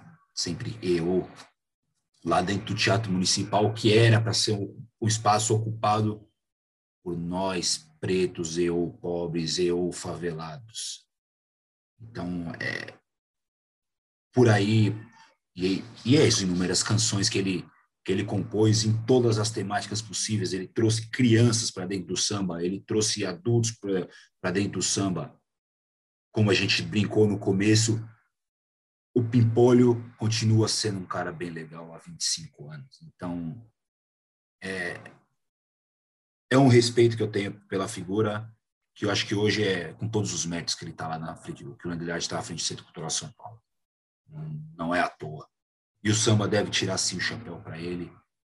E a gente, e enquanto eu puder, não conheço, não tive a honra ainda de, de entrevistá-lo, falo porque sou fã mesmo. E, e o que eu puder fazer para sempre enaltecer isso, eu não vou estar enaltecendo o Leandro Learte, vou estar enaltecendo o samba, uma bandeira maior que transcende o, o humano Leandro Learte.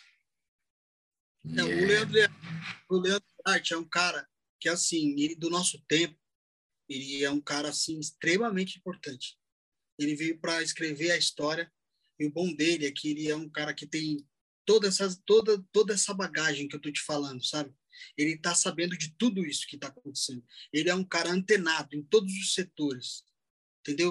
Tem aquela loucura de todo gênio, né? Natural, que é um todo gênio. Ele é, é isso aí, exatamente o que o Leandro Learte é. É um amigo, né? Uma pessoa maravilhosa. Quando você tiver a oportunidade de, de entrevistar, você vai ver o quão grande esse cara é. Eu falo isso para ele, falo para ele que você, eu falo, Leandro, você é fora da curva, né? Aquele projeto que ele fez do samba cura, do câncer, sabe? Poxa, imagina, cara. É, a gente, é, isso é acreditar, entendeu? Isso é o que a gente fala, aqueles exemplos que eu te dei de acreditar no, na música, no, no poder que o samba tem, isso é acreditar. Ele também é louco igual a gente em querer unir todo mundo e fazer coisas gigantes com o samba.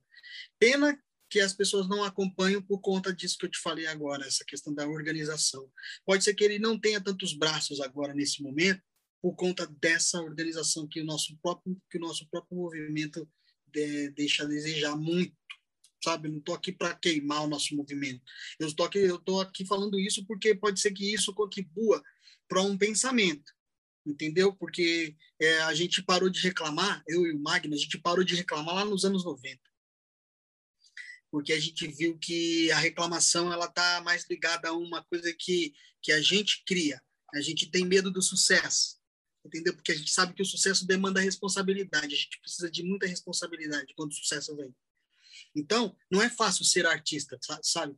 Você ser compositor, você ser músico, acompanhante e tal, isso não é uma coisa simples também. Mas eu não vou dizer para você que, ser, que, que é a mesma coisa que ser artista, porque você ser artista é você carregar o seu próprio. É, é, é, você fazer a sua própria carreira, você carrega a sua própria carreira nas costas, ou seja, tudo depende de você, é você que está na capa de tudo, é você que está à frente de tudo, as coisas que você fala, as coisas que você. a maneira que você se comporta, tudo isso é uma cobrança que o sucesso te faz, entendeu? O sucesso fica o tempo inteiro ali no seu pé. E aí? Te dei agora. Te dei sucesso e agora? Cadê? Sabe? Então, essa ciência entendeu? que as pessoas precisam ter. É, e o Leandro Learte, ele é um cara que tem isso. Ele é puta compositor, é um super músico, é produtor, sabe? É, é um cara que sabe o que é o apogeu, sabe o que é o que é trabalhar para 10 pessoas e para mil, mil, mil, pessoas e para um milhão de pessoas, sabe? É, é um dos autores que, que tem o maior número de arrecadação do Brasil, entendeu? Então ele pode contribuir muito para que as, essas pessoas do universo do samba entendam como que funciona esse mercado para pararem de, de achar que quando eu e o Magno a gente toma uma, uma decisão, a gente está equivocado porque para a gente tomar uma decisão a gente está focando todo o processo. Não é só um processo. Não é só você ir lá e falar, não, eu vou cantar esse samba aqui e, e foda-se o que vão pensar. Não, não é assim tá ligado? Muitas vezes você tem, tem música que você fala, mano, não dá para ser, não é o momento dessa aqui. Porque você tá focando todo o processo, entendeu? E, e, e, mal sabem as pessoas, mas a gente teve algumas passagens muito complicadas na vida por conta de repertório.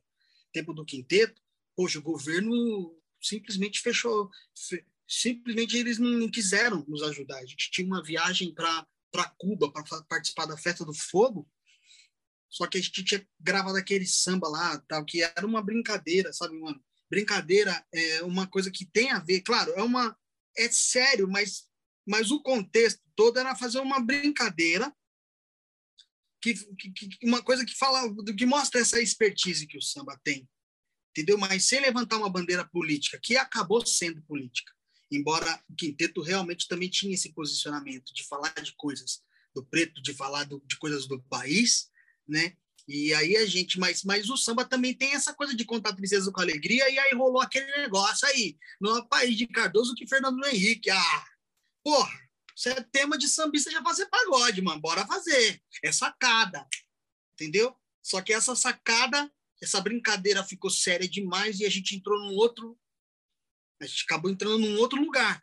Aí, aí quando juntou a nossa posição, o nosso posicionamento político de fato, aquela brincadeira não era brincadeira, era um negócio sério. Então ficou difícil da gente falar, né? Porque o nosso lado político, que sempre foi muito forte, desde ser quinteto em branco e preto, brancos e pretos juntos lutando por um ideal, e a gente já entra na a gente já entra já aí na, na, na roda moinho aí só o fato de imprimir a, a coisa da união de brancos e negros, né?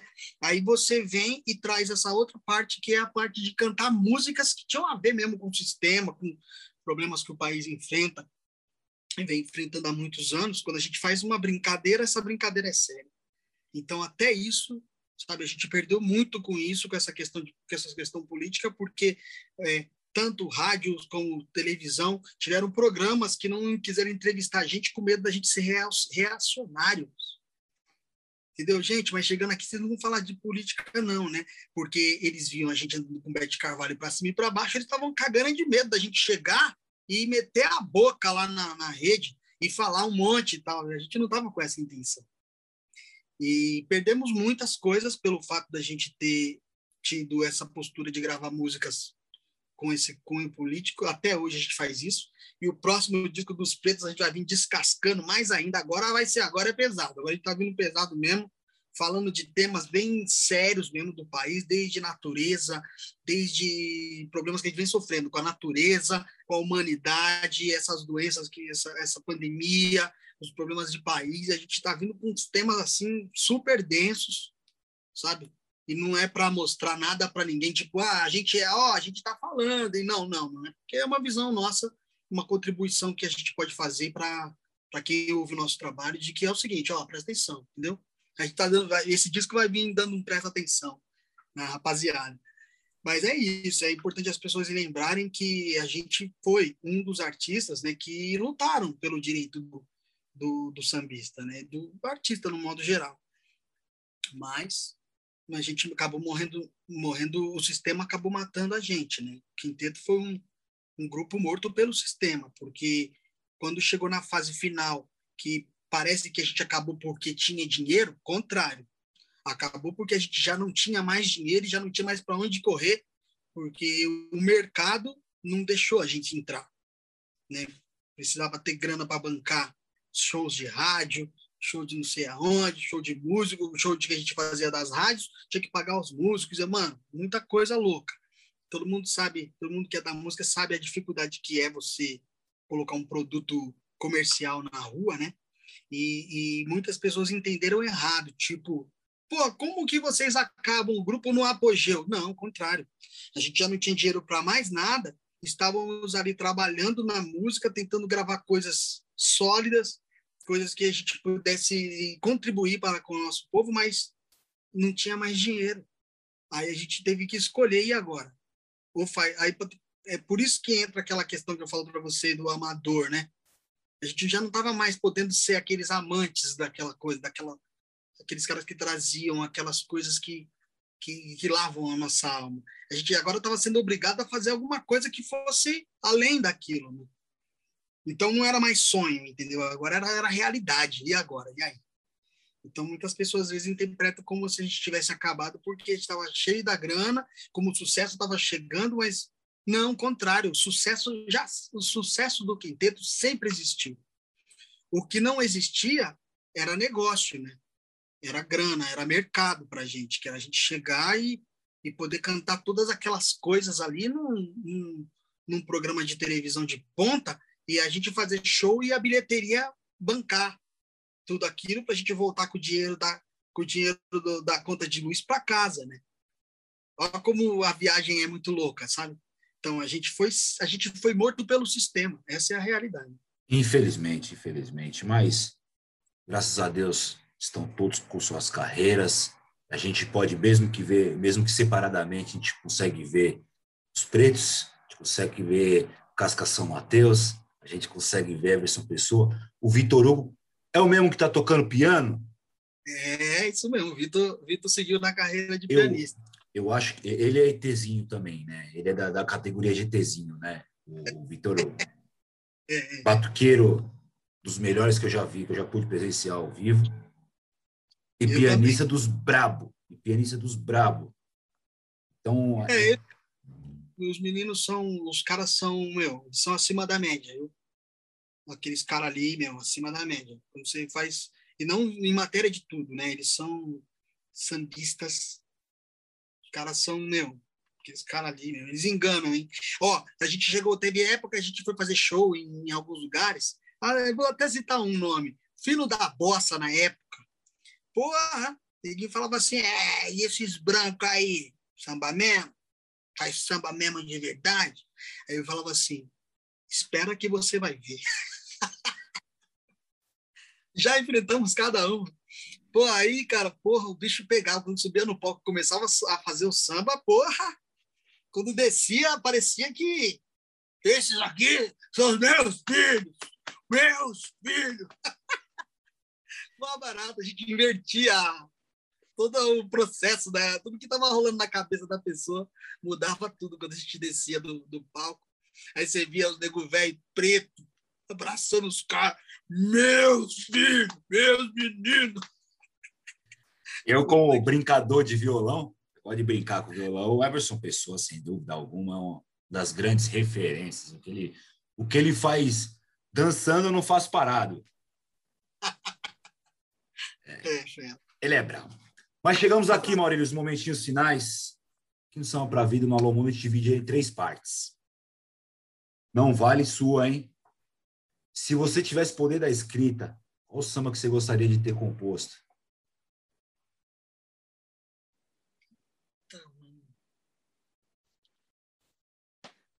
Olha, um samba que eu gostaria muito de ter feito é aquele samba do Monarco chamado Partida, Hora da Partida. Ela chorou na hora da partida, ficou tão comovida, eu também fiquei sentindo minha alma dolorida, a despedida, eu também chorei. Chorei porque foi tudo inesperadamente. O coração da gente fica a palpitar, vendo um amor envolvente estranhamente se afastar. Puta, esse samba me emociona. Lindo esse samba. Ah, tem inúmeros sambas que eu, eu amo. Putz. Eu não, eu não sei quais somos, mas esse era um. Eu, eu vou conversar um, tá, pessoal? Um que eu queria ter escrito é o Samba de Didi, de da Portela, que o Quinteto gravou no primeiro Nossa. disco, aquele samba simplesmente fantástico. Vou recomendar um disco para você. Pega o disco do Dedé da Portela. Você, é, qual disco que você. Você tem um só, tem dois? Tem dois, né? Ele gravou. Você ouviu o disco do Dedé da Portela? Não. Ouve, Puta que pariu. Foi o Wanderson Martins que produziu. Cara, é maravilhoso, bicho. Maravilhoso. Eu não sei se tem em plataforma, acredito que não. Não sei se tem no YouTube. Se eu achar, eu te mando. Se o Júnior Belo não tiver, vai ser difícil. Vou falar com o Júnior Belo. Júnior Belo, meu parceiro. Segundo momento. Maurílio de Oliveira, qual recado que você daria para o mundo?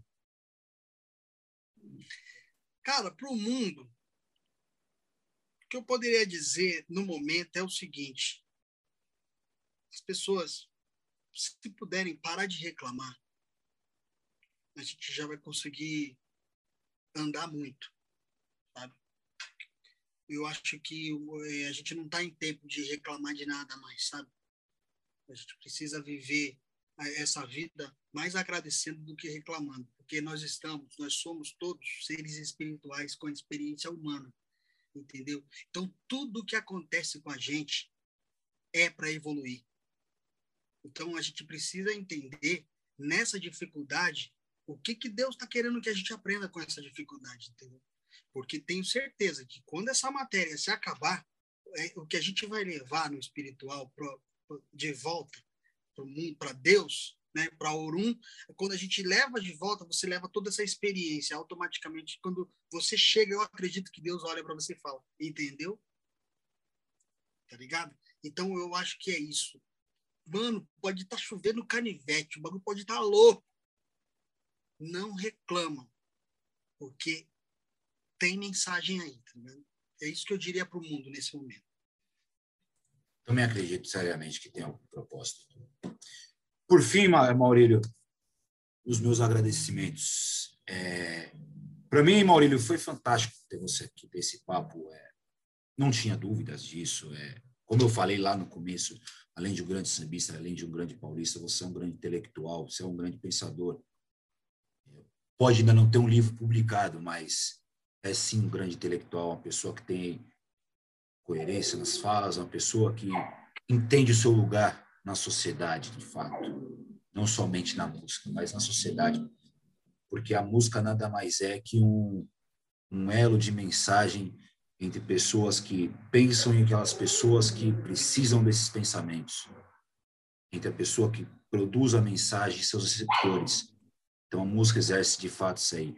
E para mim o samba é além disso aí. O samba é, é uma forma de se viver. E para você ser sambista, você precisa ensinar, você precisa aprender, você precisa respeitar, você precisa saber as regras, porque ninguém vive num lugar sem regras. Então, você sim é sambista de fato, você não é o sambeiro, como diria a madrinha Eunice. Então, para mim, para mim é um, é um privilégio, cara, privilégio. Sobretudo, e ter o segundo preto aqui, duas pessoas, dois seres humanos distintos, com duas formas de pensar distintamente, mas com o mesmo objetivo, que é o nosso também, que é propagar mensagens boas e valorizar nossa cultura, nossa arte, que é que é o samba. Então, muito obrigado de coração. Meu mano, muito obrigado. Pô, para mim está sendo uma honra mesmo conversar com você também. Pô, eu, eu já sabia que seria bom, mas não sabia que seria tão bom. Eu espero que você possa continuar esse trabalho lindo que você está fazendo. Isso é muito importante para nós, no modo geral, no registro, né? É muito importante. E eu espero que Deus te dê forças para que você continue, porque eu tenho certeza que vai contribuir muito. Esse da Margarida, da, da, da Bernadette que você fez, eu, eu vi um pouquinho, já adorei, me prendeu, que eu acho que essa, essa magia de, de você fazer as perguntas certas, de ter esse respeito, sabe? Putz, eu acho que isso é tão legal, mano. Eu curto pra caramba, adoro. Fiquei mó feliz de, de ter sido convidado por vocês, por você, pra gente estar tá podendo bater esse papo, contribuir um pouquinho, né? Nossa sociedade aí no modo geral. E, e mais importante do que saber falar, porque é uma coisa que eu não sei muito, né? Eu sempre acabo viajando um pouco no que eu falo, mas acho que mais importante é, é que é, é nítido o trabalho que a gente faz, assim, as intenções que a gente tem, porque às vezes a gente não consegue se expressar tão bem quanto um Ney Lopes, um Emicida, sabe, pessoas que têm o poder da palavra, né? São pessoas que quando falam é um show, né? Falando, são um show falando. Então não é o meu caso, mas eu acredito que eu consigo transmitir, que eu consiga transmitir pelo menos um pouquinho dessa verdade, né? Que isso, a verdade da gente vale mais às vezes do que a maneira que a gente fala. Embora eu sempre me preocupo em me comunicar da melhor maneira possível, né? Sem viajar viajar tanto que acontece. Né? De qualquer maneira, eu, eu, eu peço desculpa por alguma coisa que eu possa ter falado que deu algum nó aí na cabeça de alguém, mas eu estou muito feliz de estar aqui poder passar um pouquinho do que eu sou aí para você e, e, se a gente puder espalhar isso aí, né, para a gente poder levar uma coisa positiva para todo mundo, né, vamos embora. Muito obrigado. Pessoal, Maurílio de Oliveira, vamos lá seguir forte nessa bandeira de samba, vamos seguir forte nessa nossa corrente de de mensagens sobre o samba de São Paulo, valorização da nossa história. Quarta-feira tem mais, mas não deixe de seguir, de ver os vídeos das terças e das quintas. Tem um pessoal legal também lá. Hoje tivemos bastante participação do meu Zeca aqui. Não se preocupe, é cachorrinho bacana. É, muito obrigado a todo mundo que chegou até aqui. Até a próxima, se Deus quiser. Alô, mundo! Olha eu aqui! Alô, mundo!